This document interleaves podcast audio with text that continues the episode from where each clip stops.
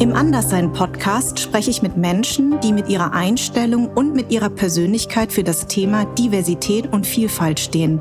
Denn es geht mir um die Wahrnehmung, Sensibilisierung und Akzeptanz aller in unserer Gesellschaft. Der Anderssein-Podcast und sein Anliegen wird unterstützt von unserem Partner Seat. Die junge Automobilmarke setzt sich schon sehr lange für Diversität und Vielfalt ein. Rassismus ist aber eine Struktur, eine Machtstruktur. Und diese Machtstruktur arbeitet in unserer Gesellschaft nicht gegen Weiße. Das ist schlicht und einfach analytisch falsch.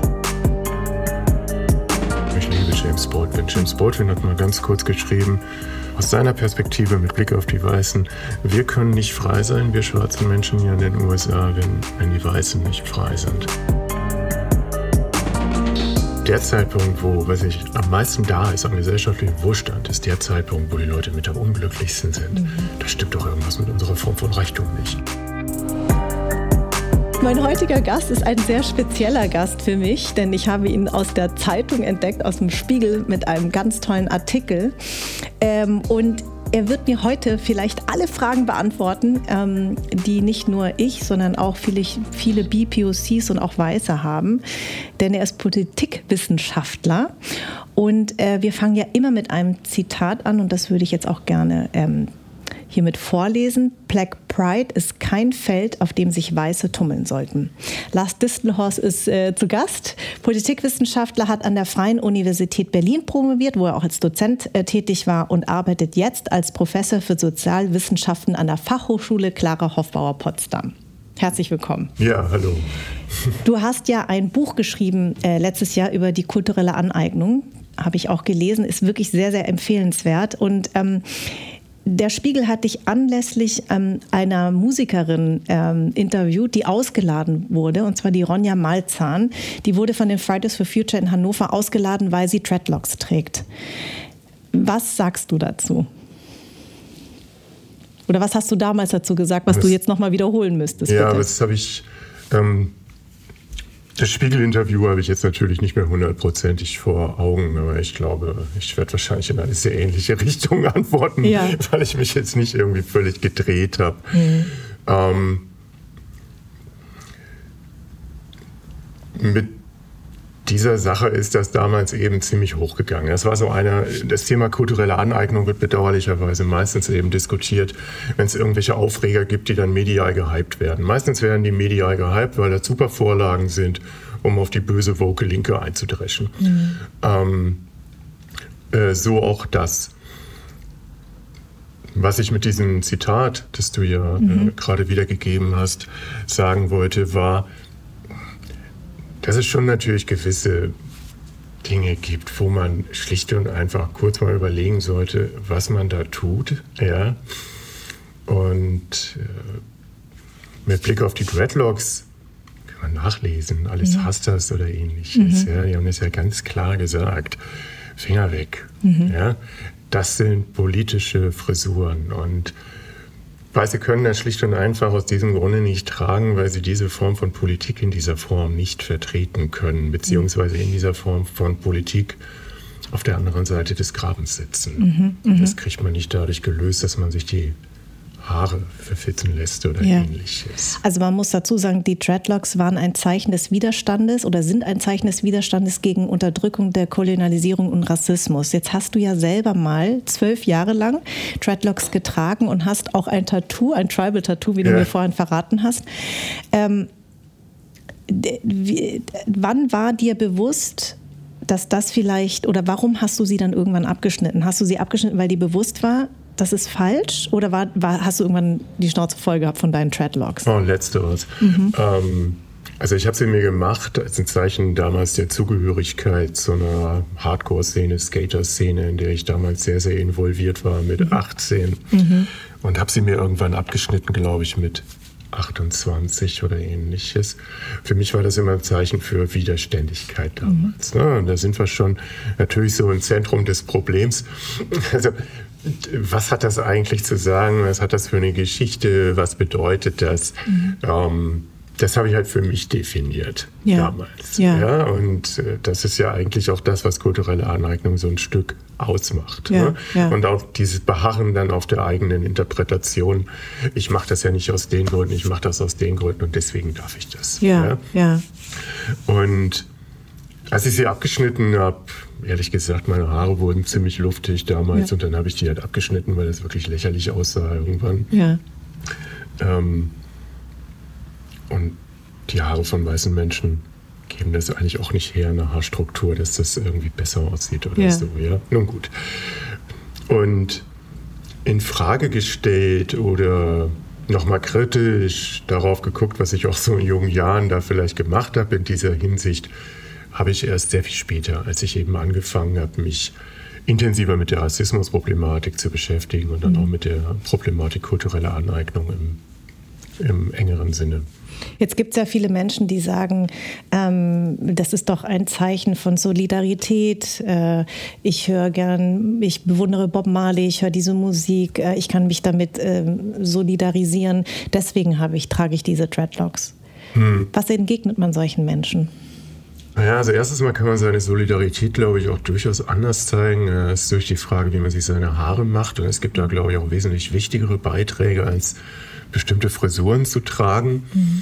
Und zum anderen ist es halt schlicht und einfach so, in dem Moment, wo das ein politisches Zeichen ist, ja, und damit natürlich auch eine gesellschaftliche Positionierung. Und wenn man jetzt zum Beispiel mal anguckt, Malcolm X, was der geschrieben hat, darüber, wie er sich als Jugendlicher die Haare da glätten lassen hat, ja, und, ja also wie weh das zum Beispiel auch tat, wegen dieser Mittelchen, die da benutzt wurden und so weiter. Und ja, dass dann eben irgendwann Leute gesagt haben, nee, jetzt nicht mehr, ja. Ja, und dann, ja.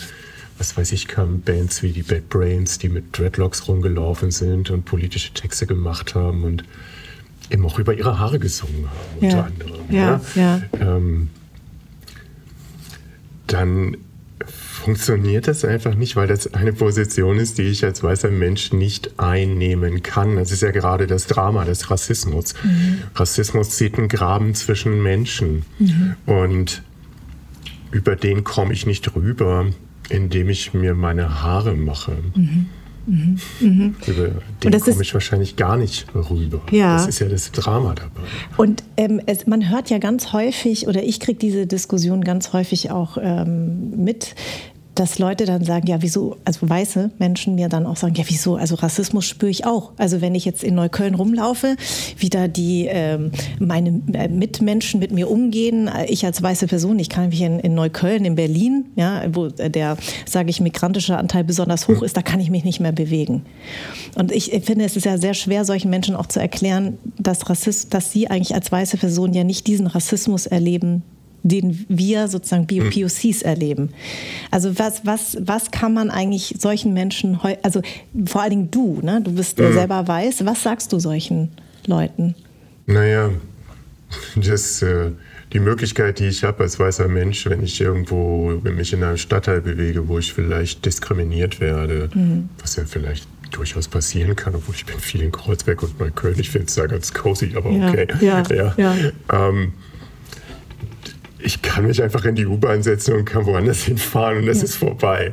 Mhm, Ja. Und das ist eben etwas, was ich als BPOC nicht machen kann. Ja. Ich Genau. steige ich aus der U-Bahn aus und die Realität variiert natürlich. Mhm. Und ich bin mal mit dummen und mal mit anders dummen Fragen und äh, keine Ahnung, Annäherungsversuchen. Im Zweifelsfall ist ja vielleicht sogar noch der, der wohlmeinende Weiße besonders nervig. Ja. Ja. Ähm, konfrontiert und davor kann ich halt nicht weglaufen. Ja. Außerdem muss man natürlich auch unterscheiden, diese Aussage, es gibt keinen Rassismus gegen Weiße. Genau. Die verwirrt viele Menschen Ja. halt sehr, weil sie Rassismus falsch verstehen. Es ist so ein super reduzierter Rassismusbegriff, der dahinter steckt. Und Rassismus wird dann gleichgesetzt mit, ich werde beleidigt wegen meiner Herkunft oder ähnliches. Ja. Rassismus ist aber eine Struktur, eine Machtstruktur. Und ähm, diese Machtstruktur arbeitet in unserer Gesellschaft nicht gegen Weiße. Das ist schlicht und einfach analytisch falsch. Ja, genau. Ähm, wenn du, ähm, was ich einen ganz tollen Satz von dir auch finde, ist, ähm, gute Absichten müssen nicht immer gute Ergebnisse produzieren. Wir sollten auch aufhören, ständig auf die guten Absichten von Menschen zu verweisen. Die können nicht das alleinige Kriterium für die Beurteilung ihres Handelns sein. Finde ich auch einen sehr schlauen Satz, weil das kriege ich ja auch meistens zu hören. Und das ist genau das, was du sagst. Ne? Diese guten Absichten müssen nicht immer gute Ergebnisse produzieren. Deswegen finde ich das so, so schlau, weil das ist eigentlich genau mein Problem häufig. Und nicht nur meins, sondern von vielen BPOCs, dass die sagen, ähm, man soll, man soll nicht so betroffen sein. Also das wird ja einem so, sozusagen suggeriert, ne? sei nicht so betroffen, dann bist du auch nicht betroffen. Mhm. Aber du bist ja betroffen. Also man kann es ja nicht wegradieren und sagen, okay, ich, ich fühle mich einfach nicht mehr betroffen. Das ist mhm. ja nicht das, äh, die Lösung. Ja, dann fühle ich mich mal anders. Genau. Ja. genau. Das äh, sollte jedem klar sein, dass das nicht funktioniert. Ja, ich glaube, das ist so ein Ah, da stecken wir tief in so einem kantianischen Erbe, ja, mhm. der kategorische Imperativ, ja, ja. die Maxime, ja. von der dein Handeln getragen ist. Und wenn die stimmt, ja, dann äh, bist du moralisch gesehen auf der richtigen Seite. Mhm. Das ist natürlich schon irgendwie besser als so eine Ethik, die jetzt nur auf die Folgen guckt, aber im Endeffekt natürlich auch zu kurz, weil man sich damit immer ganz schön aus Sachen rausziehen kann. Ja. Ich kann das verstehen, wenn ich mich mit bestimmten Dingen einfach noch nicht auseinandergesetzt habe, dass ich in Fettnäpfchen trete. Ähm, aber wenn mich dann jemand zum Beispiel kritisiert oder wenn ich lese oder ähnliches, finde ich, habe ich schon die Pflicht, mich für die Sichtweise des anderen zu öffnen und darüber mhm. nachzudenken und nicht auf vermeintlich guten Absichten zu beharren. Es ja. ist halt ziemlich schieb. Wenn du jetzt so zurückblickst auf deine äh, auf wie, wie, du dein Denken eigentlich ähm, verändert hast, beziehungsweise dass dir Sachen aufgefallen sind, weil du dich ja sehr viel damit beschäftigst. Das ist ja eigentlich das, was wir wie POCs uns irgendwann wünschen, dass sozusagen nicht wir uns mit Rassismusthemen und Aufklärung auseinandersetzen, sondern die, die es eigentlich ausführen, und zwar mhm. die Weißen. Und deswegen bist du ja natürlich so ein leuchtendes Beispiel jetzt hier.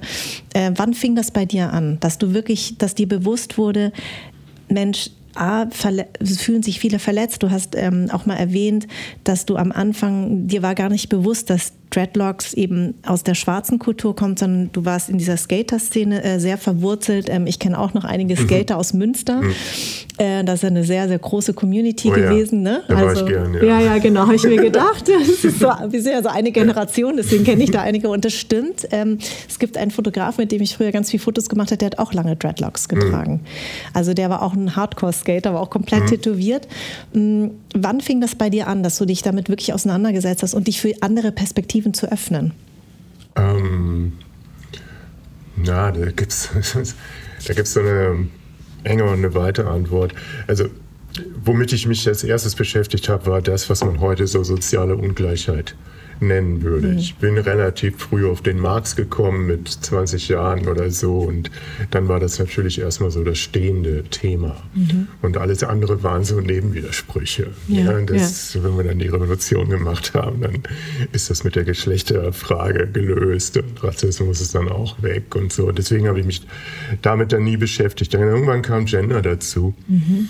Und ich habe ähm, Judith Butler gelesen mhm. und dachte, okay, das ist so neu und so faszinierend, darüber schreibe ich meine Doktorarbeit. Ah. Und dann habe ich meine Doktorarbeit über Judith Butler und Ernesto Laglau geschrieben. Mhm. So, habe versucht herauszuarbeiten, wie Gender-Konstruktion irgendwie mit Machtverhältnissen zusammen, bla bla bla. Mhm. Ja, und ja, und dann habe ich mich ähm, eben, dann kam dieses Rassismus-Thema eben auch noch dazu ich habe da immer mal was zu gelesen, klar. Den Anstoß zu diesem Buch hat im Grunde genommen dieser Artikel, der ist ganz bekannt geworden, Karneval der Kulturlosen von Hengame Jacobi Fahrer, der hat das angestoßen. Aha, okay. Ja, das kann ich nicht anders sagen. Ja. Über den habe ich mich damals fürchterlich aufgeregt. Ja. Ich war so beleidigt. Und, ähm, Kannst du ein bisschen inhaltlich sagen, worum es da ging? Mm, da geht es darum, dass äh, eben um eine Reise zur Fusion. Mhm. Und da wird dann halt drin beschrieben, okay, wie fühlt sich das denn aus der Perspektive einer äh, BPOC, äh, eines BPOC-Menschen an? Mhm. Ja? Und okay, und die Leute, weiß ich, laufen da mit ihren Warbonnets rum und mhm. ähm, mit ihren Dreadlocks und es gibt äh, lauter Essenstände und äh, mhm. in denen weiße Leute irgendwie hippes Food verkaufen mhm. und so, ja, und so weiter und so mhm. fort. Also und das alles halt in einer Szene, die, wenn man sie darauf ansprechen würde, natürlich sagen würde, Kolonialismus, Rassismus, mhm. nee, sind wir voll dagegen. Mhm. So. Mhm. Und trotzdem wird das da ununterbrochen reproduziert. Darum geht's. Ja? Mhm. mhm. Und ich habe mich so, ja, ich habe mich wirklich ertappt gefühlt. Ich war nie auf der Fusion, da ja. geht meine Adresse auch nicht hin, aber ich konnte mich natürlich in diesen Beschreibungen teilweise sehr wiederfinden. Ja, ja.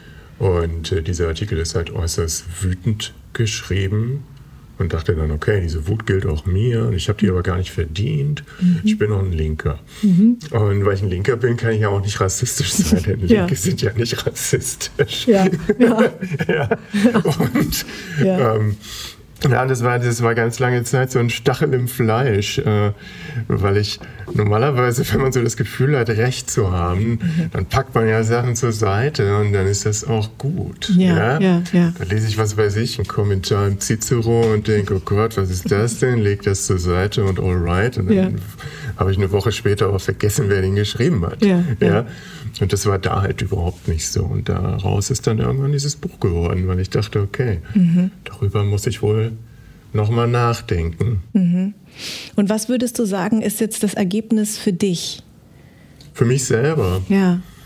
Ähm, ich glaube, ein ganz großer Punkt, wo sich das gedreht hat und für mich selber und wie ich zumindest hoffe, wenn andere weiße Menschen es lesen, ähm, ist die Einsicht, dass Antirassismus aus einer weißen Perspektive nicht etwas ist, was ich vordringlich für die BPOCs mache, mit denen ich zusammen bin. Mhm. Die sind stark und hochresilient und setzen sich schon ihr ganzes Leben lang mit so einem Mist auseinander. Ja. Natürlich finden die das mit Sicherheit ziemlich gut mhm. wenn sie nicht die ganze Zeit mit Stereotypen konfrontiert werden. Aber das ist so eine herablassende Form von Antirassismus. Mhm. Ich mache das für dich, damit du dich gut fühlst. Mhm, mh. Ich kann damit aber morgen auch wieder aufhören. Ja, ja, ja, ja, ja. ja. So, vielleicht, und wir nicht. Ne? Genau, mhm. vielleicht pisst du mich morgen an und dann höre ich damit wieder auf. Mhm. Und ich glaube, die der springende Punkt in der Auseinandersetzung, die ich dann auch natürlich mit diesem Rassismus, eigentlich ist es ja ein Buch über Rassismus, auch mit Rassismus hatte, war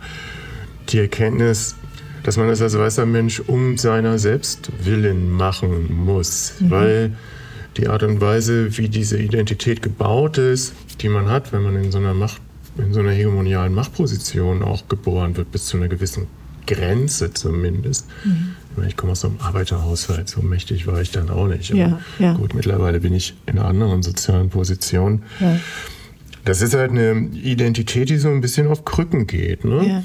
weil sie auf dem Ausschluss äh, vieler Menschen basiert und auch ihren Ego auf dem Ausschluss vieler Menschen natürlich hat. Und damit ist diese, diese Identität, um das berühmte Wort mal einzubringen, natürlich bis zu einem gewissen Grade fragil. Mhm, mh. Und ich glaube, das ist die Perspektive von Antirassismus aus weißer Hinsicht, ähm, das loszuwerden. Ja. Und, äh, zu einer äh, eine andere Art und Weise zu finden, wie man als integrierte Persönlichkeit durch diese Welt laufen kann.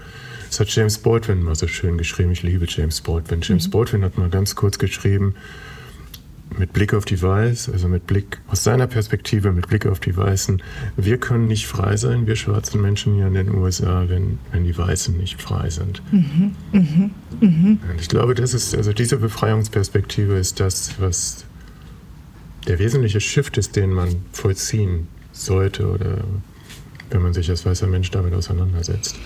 Aus deiner Sicht, wenn wir jetzt, äh, ich habe den Podcast angefangen, es war bei ihr zufällig, ähm, es fing genau an mit ähm, eigentlich der ganzen ähm, Black Lives Matter Bewegung. Hm, ich hatte die Idee schon etwas früher, aber wir haben sie quasi dann erst umgesetzt. Hm, das ist jetzt auch drei Jahre her. Wir sind jetzt in der dritten Staffel. Wenn du jetzt so zurückblickst, gerade weil du das auch ähm, alles studierst und auch ähm, schlau, äh, Schlaues schreibst und sagst, ähm, was würdest du sagen, wo stehen wir heute? Boah, das ist eine schwierige Frage, weil sich bei mir gerade auch einiges dreht, mhm. mit Blick auch, wie ich diesen ähm, antirassistischen und auch identitätspolitischen äh, Diskurs wahrnehme. Ja. Also Wie ich, nimmst du den wahr? Ich äh, nehme ihn, glaube ich, heute etwas kritischer wahr, als ich es äh, noch vor einem Jahr getan habe. Ja, interessant. Warum? Ähm, also diese Frage, was darf man denn jetzt überhaupt noch sagen? Ja. Also die Antwort, die mir zuerst in den Sinn käme, wäre, okay, eine reflektierte Sprache ist schon ziemlich wichtig, auch um meiner Selbstwillen, mhm. ja, mhm. weil ich ja keine Lust habe, schließlich in meinem Sprechen ständig Dinge zu reproduzieren, die ich vielleicht gar nicht denke. Mhm. Ja? Mhm. Also da geht es ja nicht nur um den anderen, da geht es auch um mich, mhm. weil ich mich natürlich über das Sprechen auch immer wieder eintrainiere und konditioniere auf bestimmte Wahrnehmungsmuster. Ja, ja? ja. So. Auf der anderen Seite ist natürlich dieses ganz, ganz starke Fokussieren auf Sprache, das ich bis zu einer gewissen Grenze für wichtig halte, auch ein Ausdruck der Überschätzung dieser, mhm. dieser sogenannten Performativität von Sprache. Also mhm. es ist halt nicht so, dass Sprache unmittelbar Wirklichkeit schafft, mhm. sondern das kann sie nur, wenn sie an bestimmte Machtstrukturen gebunden ist. Mhm. Und indem wir so tun, als würde Sprache das unmittelbar schaffen, diskutieren wir im Zweifelsfall an den Machtstrukturen vorbei. vorbei. Richtig. Mhm. Und es ist natürlich auch eine sehr individualistische Herangehensweise, mhm. denn es wirkt immer so ein bisschen so, als würden wir da nur über das Verhalten von Einzelpersonen diskutieren. In letzter Instanz ist es das natürlich. Ganz viele mhm. einzelne Leute verhalten sich in irgendeiner Weise und da kommt dann halt eine bestimmte Gesellschaftsstruktur heraus. Andererseits sind die natürlich auch in gesellschaftliche Strukturen eingelassen. Mhm. Und äh, wir ticken alle in diesen Strukturen und wenn, werden von diesen Strukturen zu den Menschen gemacht, die wir sind. ja? ja? Und da glaube ich, gibt es so eine leichte Tendenz, in diese neoliberale Falle zu laufen. Ja. Nur noch auf Individuen zu gucken, auf persönliche Intentionen mhm. und Strukturen eigentlich kaum noch zu verhandeln. Mhm. Ja? Mhm. mhm. So. Und die Debatte ist auch häufig sehr, sehr kritisch, natürlich mit Blick auf Gender vor allen Dingen und Blick auf äh, Race. Mhm. Ja. Mhm. Ähm, wenn ich meinen Studierenden zum Beispiel, die da sehr gut im, im Text sind, mhm. mal erkläre, was Neoliberalismus ist, mache ich ganz häufig die Erfahrung, dass die den Begriff noch nie gehört haben. Mhm, mh. Aber ich kann Race und Gender nicht verstehen, wenn ich Neoliberalismus nicht verstehe. Mhm. Ja, ebenso, also diese drei Begriffe sind so intensiv miteinander verwoben mhm. und waren das ja auch in der antirassistischen äh, Diskussion ganz lange. Triple Oppression, mhm. ja? Mhm. Race, Gender, Class. Mhm. Mhm. Okay. Und Class ist ziemlich rausgefallen. Und das finde ich, äh, das glaube ich, ist etwas, wo man gegensteuern muss in der Diskussion auch. Ja. ja. ja. Also es, äh, wenn wir plötzlich morgen alle ganz korrekt sprechen, dann sind die Strukturen im Zweifelsfall immer noch, immer noch da. Ja, das ist genau Nur, das dass wir uns sprachlich darauf eintrainiert haben, diese Tatsache zu verdrängen. Mhm, Und mhm. ich weiß nicht, ob das uns frei macht. Toll, Wahnsinn, okay. äh, wow, muss ich erstmal drüber nachdenken. Ich bin ja ziemlich gewohnt, dass ich tun und lassen kann. Bis, was ich möchte. Ja, bis ja, zu einer gewissen Grenze, ja. was ich eben möchte. Ja? ja? Ich konnte mir diese Dreadlocks machen, ohne da in irgendeiner Weise drüber nachzudenken. Mhm. Ja? Mhm. Ähm, ich wurde damit auch nicht diskriminiert oder ähnliches, sondern ähm, die meisten Leute fanden das irgendwie lustig oder cool oder ähnliches. Ja, wohingegen, klar, wenn äh, da natürlich für schwarze Menschen eine ganz andere Geschichte hintersteckt. Mhm, ja, Im mhm. Zweifelsfall ist das ein Jobverlust. Mhm. Ich ziehe mir damit rassistische Diskriminierung auf mich und so weiter und so fort. Ja. ja. Ähm, und äh, wenn man anfängt so zu denken, setzt man sich ins Verhältnis zueinander. Und ich weiß nicht, Stuart Hall, den mag ich sehr gerne. Er hat das mal gesagt. Die Weißen müssen begreifen, dass sie nur eine unter vielen Möglichkeiten äh, auf dieser Welt sind. Ja, ja? ja. Und äh, das führt natürlich dazu, dass ich ganz viel mehr mitdenken muss und dass ich mich anders positioniere und ähm, anders wahrnehme. Ja, mhm. und das mhm. ist etwas, ja, das fällt halt nicht leicht. Man muss sich halt drehen. Und wer dreht sich schon gern, ne? Wenn der Hase erstmal läuft und man so weiß, was man zu erwarten hat, dann macht man halt so weiter. Und sich zu drehen ist halt nicht unbedingt immer leicht. Aber ich finde, in der Hinsicht ist es wirklich was, es ist äh, einfach eine Gelegenheit zu einem immensen persönlichen Wachstum. Ja. Du hast ähm, oder was mich interessieren würde, wo würdest du sagen, fängt der kulturelle Austausch an und die kulturelle Aneignung auf? Also, weil das ist ja so miteinander zum Teil verwoben. Ähm, ich denke gerne immer an die Buddha-Figuren. Also ich sehe ja manchmal Buddha-Figuren auf der hm. Toilette. Ach, da wird da es mir ganz anders ums Herz, ja. Ja, genau, da gab es sogar einen Song drüber. Äh, ehrlich? Ja, ja. Ach echt? Ja. Oh Gott. Ähm, dann auf dem Klodeckel habe ich mal, also als, als Motiv. Und ähm, es ist ja wirklich so, dass äh, ähm, dann, ja, und ich mache ganz viel Yoga. Es wird mir ja dann auch immer gesagt, du machst bestimmt auch ganz viel Yoga. Ich sage, nein, ich mache kein Yoga. Es wird mir ja dann auch voll gleich immer unterstellt und bist bestimmt Buddhistin. Gut, ich bin Buddhistin, aber mhm. eigentlich ja, ich bin ja eigentlich Katholik Katholikin, weil meine Mutter war Katholikin. Ähm, die Franzosen waren ja sehr lange in Vietnam. Meine Mama war auf einer katholischen Schule. Aber es ist wirklich so, dass ich merke, ähm, auch ich habe Dinge einfach so akzeptiert, auch bei Freundinnen, äh, natürlich auch als wir viel jünger waren. Ähm, ich hatte meine afrikanische Statue, die ich aus Namibia hatte, habe ich da in der Ecke stehen, ohne zu wissen, was es ist. Also ich, ich bin ja nicht frei von, ne? Mhm. also keiner von uns ist ja frei von. Und es ist ja ein ganz schmaler Grad. Also gerade Yoga, jeder zweite macht Yoga, es ist gut gegen, den, äh, gegen Rückenschmerzen, jeder dritte meditiert. Äh, gerade mhm. jetzt, wo jeder über Burnout redet, da sind ja die asiatischen Meditationsmethoden ganz hoch im Kurs. Ähm, und das ist genau der Punkt, wenn man dann anfängt darüber zu diskutieren, wo ist der Austausch und wo ist die Aneignung? Mhm. Das ist übrigens ein wunderschönes Beispiel für die Strukturen. Mhm. Ja? Mhm. Also diese Yoga-Geschichte. Ich selber mache kein Yoga, ich äh, habe auch keine Nähe zum Buddhismus oder ähnliches. Ja. ja. Ähm, aber wenn ich sage, dass Yoga nicht dazu da war ursprünglich und auch heute wahrscheinlich für die Leute, die sich da tiefer reinwerfen, nicht dazu da ist, Burnout geplagte weiß ich nicht, Dienstleister und Dienstleisterinnen wieder fit zu machen, um sie wieder an die Front des Arbeitsmarktes zurückzuschicken, mhm. dann liege ich, glaube ich, schon richtig. Mhm. Ja? Mhm. Und was man hier zum Beispiel sehr gut sehen kann, ist, wie das zu einer Ware wird, die mhm. verkauft wird und wie Dinge dadurch, dass sie zu Waren werden, irgendwann natürlich beliebig werden. Mhm. Denn das zentrale Kriterium einer Ware ist, dass man sie verkaufen kann. Mhm. Und solange das gegeben ist, ist alles gut. Das heißt, jede Ware wird prinzipiell um ihren Inhalt erleichtert, mhm. weil sie auf Verkäuflichkeit reduziert wird. Und da kann man sehr schön sehen, wie kulturelle Aneignung zum Beispiel mit einer Struktur von Ökonomie zusammenhängt. Ja, ja? ja. Das kriegen wir eben nicht in den Griff, wenn wir sagen, oh, weiß nicht, Thomas macht jetzt Yoga Thomas sollte damit aufhören, weil das kulturelle Aneignung ist. Ja, also okay, ja. aber das nur so nebenbei. Ich glaube, dass das Kriterium, das eine vom anderen zu unterscheiden, ist eben, dass ein Austausch auf einer freiwilligen Basis stattfindet und es für beide Parteien die Möglichkeit gibt, das abzubrechen, auszusteigen, die Spielregeln zu verändern. Mhm. Und zwar auf Augenhöhe. Mhm. Ähm, und dass Aneignung halt in dem Moment stattfindet, wo auch angesichts eines klaren Vetos der von dieser Aneignung betroffenen Communities mhm. einfach darüber weggebügelt wird, weil man es halt kann. Mhm, mhm, ja? Mhm. Ähm, so wie das zum Beispiel lange, um ein berühmtes Beispiel zu nennen, bei den Benin-Bronzen war. Ja? Mhm. Jetzt hat man ja gesagt, okay, gut, wir geben die zurück. Mhm. Im Übrigen auch ein wunderschönes Beispiel für die ja, durchaus optimistisch äh, stimmende politische Schlagkraft, die so antikoloniale Bündnisse auch entfalten können, denn mhm. ohne das hätten sie es mit Sicherheit nicht gemacht. Ja, ja. ja. Ähm, aber vorher war der Standpunkt, ja, das kann man wirklich noch in Interviews von vier, drei, von vier, drei, vier Jahren äh, mhm. lesen, ja. Die ganze Welt kommt nach Berlin, um die Benin-Bronzen zu sehen. Jetzt sollen wir die zurückgeben? ist ja total blöd.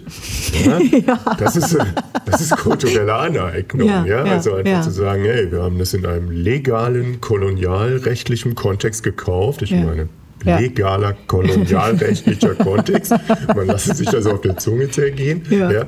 Und deswegen ähm, liegt da ja kein Rechtsbruch vor und wir dürfen das haben. Mhm. Das, soweit ich weiß, auch immer noch die juristische Position. Ja. Man hat jetzt aber großzügigerweise eben gesagt, dass man da in Gespräche eintritt. Ja, ja. ja. So.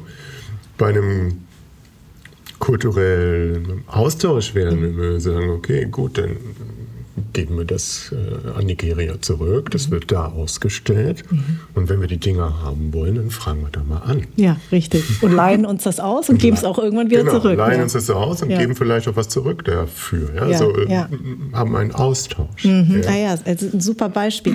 Ich glaube, was ich immer wieder sage, ist, ähm, wenn mich Leute dann fragen, ja, aber darf ich jetzt keine Buddha-Statue mehr auf, also in, in, mein, in meine Wohnung stellen. Sage ich, du darfst erstmal alles. Ich möchte nur, dass du dir bewusst wirst, wo, so die, wo du sie aufstellst und was es eigentlich für eine Bedeutung hat. Also auf einer Toilette hat sie nichts zu suchen, eine Buddha-Figur, schon gar nicht als Klodecke. Aber ich glaube, ähm, es geht ja auch immer um Bewusstsein. Und ich habe das eben auch unbewusst gemacht. Ne? Ich mhm. habe diese Figur schön gefunden, aber ich habe mich nie damit auseinandergesetzt. Es war halt eine schöne Deko. Deko-Statue, die habe ich aus Namibia gekauft und habe sie mir irgendwo in die Wohnung mhm. gestellt. Und das machen ja fast alle Menschen. Ja. Ne? Das ist. Äh, das ist halt ein Verhalten, auf das wir eintrainiert werden in dieser Gesellschaft. Mhm. Ja? Mhm. Ähm, um jetzt mal ein bisschen klassisch zu werden, Kapitalismus ist die Produktion von Waren. Mhm. Wie Marx mal gesagt hat, ganz am Anfang vom Kapital, der Kapitalismus ist eine riesige Warenansammlung. Mhm. Ja? Mhm. Ähm, das einzige wirklich zentrale Definitionskriterium einer Ware ist ihre Verkäuflichkeit. Ja? Dass sie in den Augen irgendeines Menschen irgendeinen Gebrauchswert hat, damit er sie kauft, damit sich der Tauschwert realisiert. Mhm. Ja? Mhm. So. Ähm, damit ist es eigentlich prinzipiell egal, was verkauft wird. Ja? Und das ist eine Kultur, in die wir reingeboren sind. Mhm. Und wir werden darauf äh, konditioniert in unserem Konsumverhalten, uns nicht unbedingt schwerpunktmäßig mit der Bedeutung von Waren auseinanderzusetzen. Ja. Zumal wir viele Waren im Grunde genommen selber wieder wie Waren benutzen, indem wir mhm. sie als Zeichen irgendwo hinstellen. Mhm. Ja, der Buddha-Klorollenhalter, der immer eine Weggewandtheit symbolisieren soll, die mhm. afrikanische Statue, die irgendwie zeigen soll, dass ich viel gereist bin und Richtig. dass ich aber auch open-minded bin. Ja? Mhm. Das heißt, ich benutze die im Grunde genommen selber wie warenförmige Zeichen, mhm. ja? um, weiß ich nicht, mein kulturelles Kapital zu, zu spielen und ähnliches. Ja? Und da ist Sensibilität auf jeden Fall gut, dass man einfach mal innehält und sich fragt, was mache ich denn hier eigentlich? Ähm, aber nicht ausreichend. Mhm. Denn äh, ich bezweifle sehr, dass das eine Form von Kultur ist, in der Menschen glücklich werden. Und ich glaube, es ist kein Zufall, dass die, der Zeitpunkt, wo sowas wie die Warenproduktion historisch betrachtet an einem absoluten bis Maximalpunkt angelangt ist und wo diese Warenform eigentlich alles durchdringend, mit dem Zeitpunkt, wo die Leute in, glaube ich, auch ziemlich singulär, äh, starker Weise psychisch erkranken, mhm. dass sich das überlappt. Ich glaube, das ist kein, äh, kein Zufall. Ja. ja. Also der Zeitpunkt, wo, weiß ich, am meisten da ist am gesellschaftlichen Wohlstand, ist der Zeitpunkt, wo die Leute mit am unglücklichsten sind. Mhm. Da stimmt doch irgendwas mit unserer Form von Reichtum nicht. Das stimmt. Und das sieht man ja jetzt auch gerade aktuell. Ne? Ich würde noch mal gern auf diesen Diskurs ähm, zurückkommen, weil du das angedeutet hast, dass ähm, eben von Black Lives Matter bis heute ähm, ich meine, Rassismus ist ja nicht erst seit gestern, sondern es gibt es äh, ja schon länger. Und diese Bewegung, die ebbt ja, ebbte auf und es war wirklich, alle haben sich solidarisiert und dann wurde es mühsam und dann haben sich manche so ein bisschen wieder davon distanziert. Ähm, wie hast du das beobachtet, gerade in den letzten drei Jahren? Mmh eigentlich ähnlich, wie du es jetzt beschreibst. Ja, also ich kriege das ja vor allen Dingen, ich bin nicht in sozialen Netzwerken aktiv. Mhm. Ich, bin in gar keinem sozialen Netzwerk. Mhm. Ich Würde das, auch nicht zu dir passen. Ja, genau. ich kriege das halt vor allen Dingen mit durch, ähm, durch meine Tätigkeit mhm. an, der, an der Hochschule. Und da habe ich es eben auch mitgekriegt, dass das Thema sehr stark hochgekocht ist mhm. und ähm, auch viel Wut da war und dass viel thematisiert wurde und so. Und wir haben eigentlich absolut überwiegend weiße Studierende. Mhm. Ähm, ja, und ich kriege es auch so mit, dass es langsam ein bisschen weniger wird oder mhm. dass das, was früher dann die Diskussion über Black Lives Matter war, heute vor allen Dingen die Diskussion über LGBTQ, mhm. ja, Pluses, ja, mhm. mhm. so, dass das ein bisschen shiftet. Ja. und ja, das sind halt so, es ist so der Luxus, den man sich als weiße Person erlauben kann. Ja, ne? ja. Und das meinte ich ja auch. Das mhm. kommt eben, das ist eben das, was passiert, wenn ich meinen Antirassismus als ein moralisches Engagement für die unterdrückten anderen mhm. definiere. Mhm. Mhm. Da habe ich nämlich dann in zwei Jahren vielleicht einfach mal keinen keine Bock Lust mehr drauf. drauf. Genau. Das ist ja irgendwie anstrengend. Ja. Und ist ja, weiß ich nicht, vielleicht auch schwer zu vermitteln, dass man sich jetzt die ganze Zeit für andere Menschen einsetzen soll mhm. oder so, weil man ja selber vielleicht auch genug um die Ohren hat. Ja, ja. ist jetzt ja auch nicht so, dass allen weißen Menschen die Sonne aus dem Hintern mhm. scheint. Ja. Mhm. Ähm, und ich glaube, damit hat es wahrscheinlich einiges zu tun. Mhm, ja, aber mhm. ich glaube, dass Antirassismus vor allen Dingen eine Frage ist, die man an sich selber richtet. Das hat Toni Morrison schon mal so schön gesagt. Ja? ja. Das kann man sich bei YouTube angucken. Ich äh, kriege da jedes Mal feuchte Augen, wenn ich mir das anschaue. Äh, da sagte sie eben so, ich versuche das mal wiederzugeben, mit Blick auf weiße Menschen, wenn du nur groß sein kannst, wenn andere Menschen auf ihren Knien sind, mhm. dann hast du ein wirklich grundlegendes, tiefes Problem. Und mein Gefühl ist, dass weiße Menschen ein grundlegend ein grundlegendes Problem haben. Und ja. sie sollten anfangen, etwas dagegen zu tun. Mhm. Und dann sagte sie zum Schluss so schön, leave me out of it. Mhm. Ja? Mhm. Und dann dachte ich, ja, so sollte es eigentlich sein. Wir sollten uns mit diesem Problem beschäftigen. Und ich weiß nicht, jemand wie Toni Morrison geht vielleicht mal Eis essen, mhm. weil sie mhm. vielleicht Lust dazu hat. Ja, ja, ja? genau, genau. Und das ist nicht ihr Job da die Aufklärungsarbeit zu leisten. Ich äh, kann mich damit super identifizieren. Ähm, vor allem seitdem ich den Podcast mache, ähm, warne ich auch immer davor, weil ich ja natürlich dann überall eingeladen werde, dass ich sage, ich mache diesen Podcast aus großem Interesse und weil es natürlich ein Thema ist, was mich berührt und, und beschäftigt, aber das macht mich noch lange nicht zum Experten oder zur Expertin. Und das ist etwas, was äh, anstrengend ist. Und ich werde natürlich auch wieder zurückgeworfen auf meine eigenen Fragen und die haben sich auch in den letzten Jahren total verändert, auch durch diesen Podcast, durch die Gespräche, durch mein Gegenüber, dass ich jedes Mal sage, stimmt, das hat meine Perspektive auch verändert auf ganz viele Dinge. Jetzt würde ich gerne auf ein Beispiel kommen, was du ganz am Anfang deines Buches ähm, mhm. beschreibst. Mhm. Und zwar ging es darum, dass es einen Kindergarten gab mhm. in, der, in Hamburg die einen, einen Elternbrief verfasst hat, kurz vor der Faschingsfeier, und hat die Eltern nur darauf hingewiesen und vorsichtig darum gebeten, man möge davon absehen, Indianer und äh, Scheichkostüme den Kindern anzuziehen. Und da gab es, also es gab einen mega Aufschrei, nicht nur innerhalb der, der, des Kindergartens, sondern auch medial. Ja, ähnlich wie jetzt bei der Entscheidung des Ravensburger Verlages eben dieses Richtig. Buch rauszunehmen. Genau. Ähm, ja. Mhm. Also zunächst einmal muss man da sehen, da steckt eine relativ systematische Medienkampagne dahinter, mhm. die da eben die Trommel gegen solche Themen rührt. Mhm. Ja. Mhm. Ähm, die auch über gezielte Verdrehung natürlich äh, funktioniert. Also da ging es ja nicht um Verbote, so wurde mhm. das ja diskutiert. Die haben das verboten und jetzt dürfen die sich in Zukunft nicht mal mehr. Und dann ja. wären da die Kinder, die Vierjährigen, vielleicht an der Tür abgewiesen worden, wenn sie die falschen Klamotten und Empörung und ja. sowas. Ja, ja. Da hat die Kita-Leitung gesagt, naja, natürlich hätten wir hätten die mitgefeiert und alles klar. Wir wollten ja nur mal pädagogisch anklopfen. Mhm. Ja. Und das ist ja gerade der Punkt, den ich meine. Es ist äh, etwas was natürlich auch Eltern sich durch den Kopf gehen lassen müssen. Mhm. Was vermittel ich meinem Kind, wenn ich es in ein solches Kostüm stecke? Mhm. Ja? Mhm. Denn da steckt das eine Form von Erziehung, eine Form von Bildung, die da auch mit verbunden ist, ja.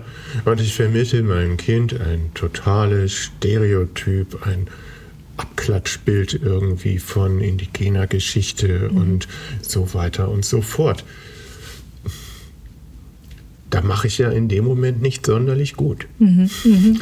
Ja? ja? Denn Ziel von Erziehung kann doch nicht sein, mein Kind auf unterkomplexes Denken einzuüben. Mhm, mhm, ja? ja? Was ich da zweifelsfrei tue. Ja. So. Und das ist wieder so ein Punkt, wo ich sagen würde, der springende Punkt der Debatte ist weniger, weiß ich nicht, leben hier in Deutschland äh, Mitglieder indigener Gemeinschaften, die sich dadurch beleidigt fühlen könnten. Ja, tun sie. Mhm, ja. Mhm.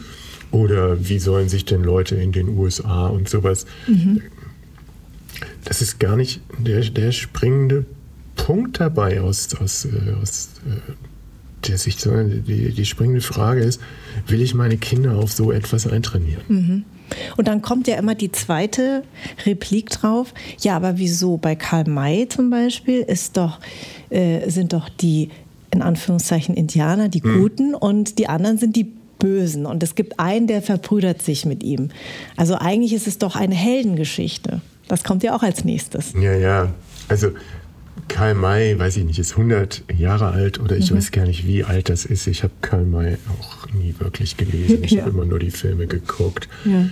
An die Filme kann ich mich allerdings relativ gut erinnern. Ich meine, wenn das mal nicht die Narration vom edlen Wilden ist. Mhm, mhm. Ja. Genau, genau. So. Ja. Und damit natürlich eines der, der viralsten irgendwie kolonialrassistischen Klischees, die es so gibt. Mhm, ja.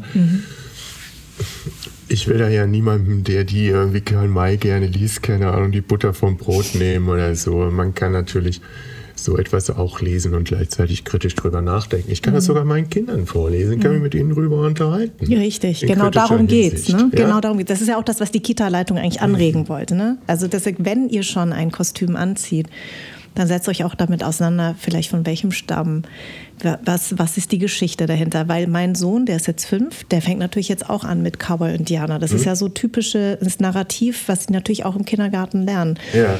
Und, ähm, und da fange ich natürlich an, an, zu erklären und mein Mann sagt dann immer, Mensch, ob der das jetzt versteht. Ich sage, du, der wird es schon verstehen. Das hat ja immer was damit zu tun, wie man es vermittelt. Ja, natürlich. Kinder können alles Mögliche verstehen. Ich genau. habe meiner Tochter, weiß ich nicht, im Alter von sechs Jahren habe ich, äh, was weiß ich, vom Nationalsozialismus erzählt. Mhm. Und ich mhm. habe ja auch den Holocaust nicht vorenthalten, mhm. weil ich das mhm. wichtig finde, ja, dass richtig. Kinder das wissen. Ja, ja. Ich habe ihr da natürlich keine Beschreibungen geliefert oder mhm. ähnliches, aber mhm. sie so verpackt, dass sie jetzt irgendwie abends auch gut einschlafen kann. Ja. Dass sie erstmal weiß, okay, Geschichte ist komplex und auch die Geschichte des Landes, in dem ich hier lebe. Heidi, Heidi, die hat es in sich. Ja, ja. Ähm, und in diesen Artikeln damals zu diesem zu der Entscheidung der Kita stand eben ganz häufig irgendwie drin auch so, das haben wir vor 40 Jahren ja auch schon gemacht. Genau. Ja, ja, ja das ist das Typische. Ja, das ist das, das typische, typische Argument. Und immer. das ist natürlich auch so, was da im tieferen Sinne, wenn man das etwas weiter aufmacht, natürlich dahinter steckt, ist das Bestreben, dass sich Geschichte nicht bewegt. Mhm. Geschichte bewegt sich aber. Genau, ja? richtig. Und weiß ich nicht, ob manche Leute das dann vielleicht auch als ihr Privileg betrachten, dass man da die ganze Zeit mit angefahrener Handbremse irgendwie fahren kann und mhm. ähm, der Rest der Welt das mitmacht, mhm, ja, dass mhm. jetzt hier die Geschichte arretiert oder gebremst wird oder ähnliches. Ja. Mhm. Das macht aber vielleicht ein bisschen auch die Angst von vielen Menschen ja. aus. Ja. Angst vor Veränderung. Genau, ich mhm. bewege mich nicht und plötzlich genau. sehe ich aber, dass die Welt sich dreht und dass sie sich bewegt genau. und dass sich dadurch natürlich auch der Ort bewegt, an dem ich selber stehe und Richtig. den ich eigentlich festhalten möchte. Und vielleicht den Anschluss verliere. So. Ja. Ne? So. ja. Und ich glaube, das ist etwas, was vielen Leuten natürlich Angst macht und es verändern mhm. sich eben auch Machtverhältnisse. Mhm. Mhm. Ich meine, ich mag den Begriff überhaupt nicht, aber Menschen mit Migrationshintergrund, ich mag den Begriff nicht, weil ich das nicht. etwas ist, was man eben nicht loswerden kann. Ja, ja. ja, ja. Ähm, in letzter Instanz ist das die Frage nach einer Blutzugehörigkeit, bis ja. zu einer gewissen Grenze zumindest. Deswegen finde ich den ganz schlecht, aber das ist der Begriff, der in der Statistik eben benutzt wird, sind, glaube ich, 25, 26 Prozent mhm. jetzt in Deutschland. Mhm. Und damit dreht sich was. Mhm. Ja? Da kann man nicht mehr einfach so drüber wegbügeln oder tun, als wären die nicht da. Also ich merke auch, die Welt dreht sich und das sage ich den Menschen eben auch immer, ne? dass ich sage, die Welt dreht sich und was ich aber ganz schlau fand, äh, von einem weißen Journalisten, der mal gesagt hat, ich habe meiner Tochter, die sehr kritisch mir gegenüber ist, immer gesagt, gib mir doch ein bisschen Zeit. Das finde ich eigentlich die sympathischste Antwort. Also wenn man nicht gleich mit allen Begriffen klarkommt, dass man sagt, du gib mir ein bisschen Zeit, aber nicht eben dieses Abwehren, so mhm. dieses Nee, also äh, wir haben das vor 40 Jahren schon gesagt und in Bayern sagt man das N-Wort sowieso und da gibt es auch eine, mhm. äh, ein Getränk, was so, so benannt wird. Das, das habe ich schon immer so gesagt, das möchte ich jetzt weiterhin so sagen. Ja. ja. Das ist ja so eine Verweigerungshaltung. Genau. Ja, so, äh, so ein Beharren. Und das wird wahrscheinlich, je mehr diese Position, aus der heraus man das machen kann, und desto häufiger ich mir anhören muss, ey, das kannst du doch so nicht raushauen, oder mhm. was sagst du denn da eigentlich? Ähm, desto mehr habe ich natürlich auch das Gefühl, dass diese Position kippelt und des, mit desto mehr Wut werde ich sie wahrscheinlich auch vertreten. Mhm, ja, mhm. Das wird ja immer unentspannter, sich auf sowas zurückzuziehen, weil es immer mehr in Frage gestellt wird. Ja, ja. ja. Ähm, und ich glaube, da ist die Einsicht wahrscheinlich ganz gut, weiß ich nicht, dass die Veränderung, auf die ich mich dann da einlasse, wahrscheinlich etwas ist, was für mich selber auch relativ gut ist. Mhm, ja, denn mhm. klar, die Welt dreht sich und entweder ich drehe mich dann auch mit oder versuche mich da zumindest in irgendeiner Weise zu, zu positionieren. Das heißt ja nicht, dass man jeden irgendwie Trend mitmachen muss oder ähnliches, mhm. aber ich muss natürlich auf Veränderungen reagieren. Und dieses mhm. Beharren, was ich dann auch so in so Artikeln aussprach, wie das habe ich aber in meiner Kindheit auch schon gemacht. Mhm. Ich bin in meiner Kindheit auch geohrfeigt worden. ja, ja, ja, richtig. Ich schlag meine Tochter hier auch nicht. Und ich denke, oh, das hat mir auch ganz gut getan. Ja. ja, ja, klar, ja, klar. Ja, also ich meine, was für ein Scheiß Super Beispiel. Wir, ja, was für ein Scheiß haben wir irgendwie als Kinder noch mit uns machen, machen lassen. lassen. Ja, ja und, richtig. Ähm, weiß ich nicht. Äh, ja, und äh, da würden wir, das würden wir heute mit unseren Kindern ja auch nicht machen. Nee, das stimmt. Ja, so. Wenn du, du hast ja mit vielen jungen Studierenden zu tun. Mhm. Äh, wenn du jetzt da so auf diese junge Generation guckst, wie guckst du da drauf? Vor, ja. vor allen Dingen als äh, Wissenschaftler. Nein. Also, boah, das ist ganz schwierig. Das ist eine große Frage. Da setze ich mich im Moment eben auch ziemlich mit auseinander, weil das wieder auch diese Frage aufwirft, okay, wie positioniere ich mich auch zu der ganzen sogenannten Linken in unserer Gesellschaft heute, die vor allen Dingen natürlich über diese Rassismus- und Queer-Themen im Moment funktioniert und sich sehr, sehr verändert hat und wo Begriffe wie Identität, Erfahrung und so weiter plötzlich so absolute Schlüsselrollen spielen. Hm. Was ich, glaube ich, mit einer gewissen Sorge betrachte, aber das mag schlicht und einfach auch meiner Generation geschuldet sein, ist ähm, die Frage, was dieses ganze Rüberrutschen des Diskurses in soziale Netzwerke eigentlich macht. Mhm. Ähm, ich, das klingt vielleicht ein bisschen böse, aber ich stelle mir manchmal schon die Frage, ob die Bereitschaft zu lesen, sich auch mit komplexen Texten auseinanderzusetzen und ähnliches, die bis zu einem gewissen Grad schon für mich auch ein Schlüssel dazu ist, Dinge wirklich zu verstehen. Ob das weniger geworden ist, das mhm. weiß ich nicht, habe ich manchmal den Eindruck. Mhm. Ja, das kann aber auch an dem Kontext liegen, in dem ich mich bewege. Was ich mitkriege und was ich kritisch finde, ist, dass ganz häufig eben, und deswegen komme ich da wahrscheinlich auch drauf, so bestimmte Sachen einfach so als gesetzt gelten. Mhm. Ja, zum Beispiel Gender ist eine soziale Konstruktion, Race ist eine soziale Konstruktion. Soziale Konstruktionen werden über Sprache äh, gespielt. Ja, Sprache schafft Wirklichkeit. Die Grenzen meiner Sprache sind die Grenzen meiner Welt. Ja, mhm. das ist ja schon so. Das ist ja schon so ein bisschen äh, nicht unge un ein nicht kleiner Teil des, des linken Diskurses in a nutshell. Ja? ja. Und wenn man das Zeug, das dahinter steckt, mal liest, dann sieht man halt, dass man das, so kann man es nicht runterbrechen. Das mhm. stimmt nicht. Mhm. Ja? Mhm. Und die Dinge sind wesentlich komplexer. Und mhm. was dabei immer raus, ganz häufig rausfällt, ist die Frage nach den Strukturen. Ja. ja? ja. So. Und zwar auf beiden Seiten. Ich kann mal ein Beispiel dafür nennen. Ich habe neulich mit jemandem diskutiert, der äh, ist in den USA, ein Journalist in den USA. Er hat ein mhm. Buch geschrieben über die Identitätspolitik in den USA. Ein mhm. sehr kritisches Buch. Ja. So. Und er kam auf die Theorie der Mikroaggressionen dann zu sprechen in diesem Interview. Und er sagte, ja, dass es ja total doof ist mit diesen Mikroaggressionen und wie das im Diskurs behandelt wird. Denn wenn das stimmen würde, sein äh, Nachbar wäre halt äh, Mitglied der, der Asian Community, ja, mhm, mhm. Asian Pacifics heißen sie, glaube mhm. ich, in den, in den USA, ne? Ja, ja. Asian Pacific Community. Ähm, den könnte er dann ja nicht mal fragen, ob der jetzt zum Beispiel Mathe mit seinen Kindern üben könnte, weil das ja auch so ein Stereotyp sei, so, ja, dass mhm. da Mathe, Physik, logisches Denken besonders stark ausgeprägt ist. Und da habe ich echt, da habe ich ein bisschen drüber nachgedacht. Das kam mir leider nicht sofort in den Sinn. Und ich dachte, ja, und genau das ist das Drama des Rassismus. Mhm. Nee, kannst du nicht. Mhm. Ja? Mhm. Denn Rassismus ist eine Struktur. Und äh, du kannst ja nicht sagen, ja, diese wissenschaftliche Theorie, die gefällt mir nicht, weil ich dann, weil ich dann meinen Nachbarn nicht fragen kann. Und diese Struktur macht unter anderem, dass ich meinen Nachbarn nicht einfach fragen kann, mhm. im Zweifelsfall. Mhm. Mhm. Und das ist doch das Drama. Mhm. Eine so einfache Frage kann ich in der Struktur, in der ich lebe, nicht fragen, obwohl es eigentlich das Normalste der Welt sein sollte. Genau. Ja? Mhm.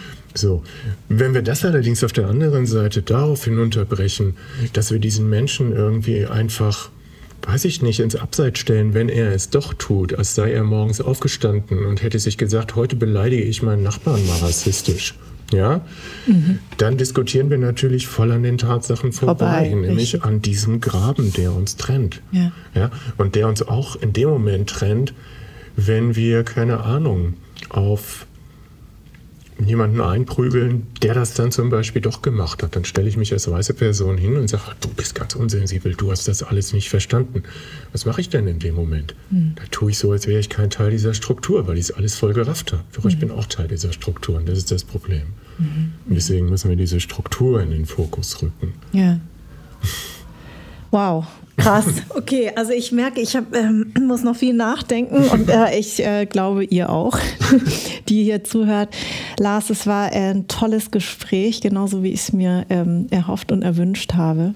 Und äh, dein Buch Kulturelle Aneignung kann ich jedem ans Herz legen. Es ist nicht so, dass man es abends mal nebenbei liest. Also ich habe äh, häufig wieder zurückblättern müssen, wieder gelesen, wieder zurückblättern äh, müssen. Es ist äh, aber ein wahnsinnig tolles Buch und regt zum Anregen an, hoffentlich wie dieses Gespräch. Danke. Ja, vielen Dank für die Einladung. Anderssein ist eine Produktion der Fahn und Pracht Company. Idee und Konzept stammt von mir, Redaktion Anja Prinz und ich, Schnitt Anja Prinz, Soundmixing und Editing Henry Uhl, Redaktionsassistenz Saskia Schildwach, Musik Perry von den Beethovens und zuletzt möchte ich mich bei Seat, der Amano Group und alle, die diesen Podcast unterstützen, bedanken.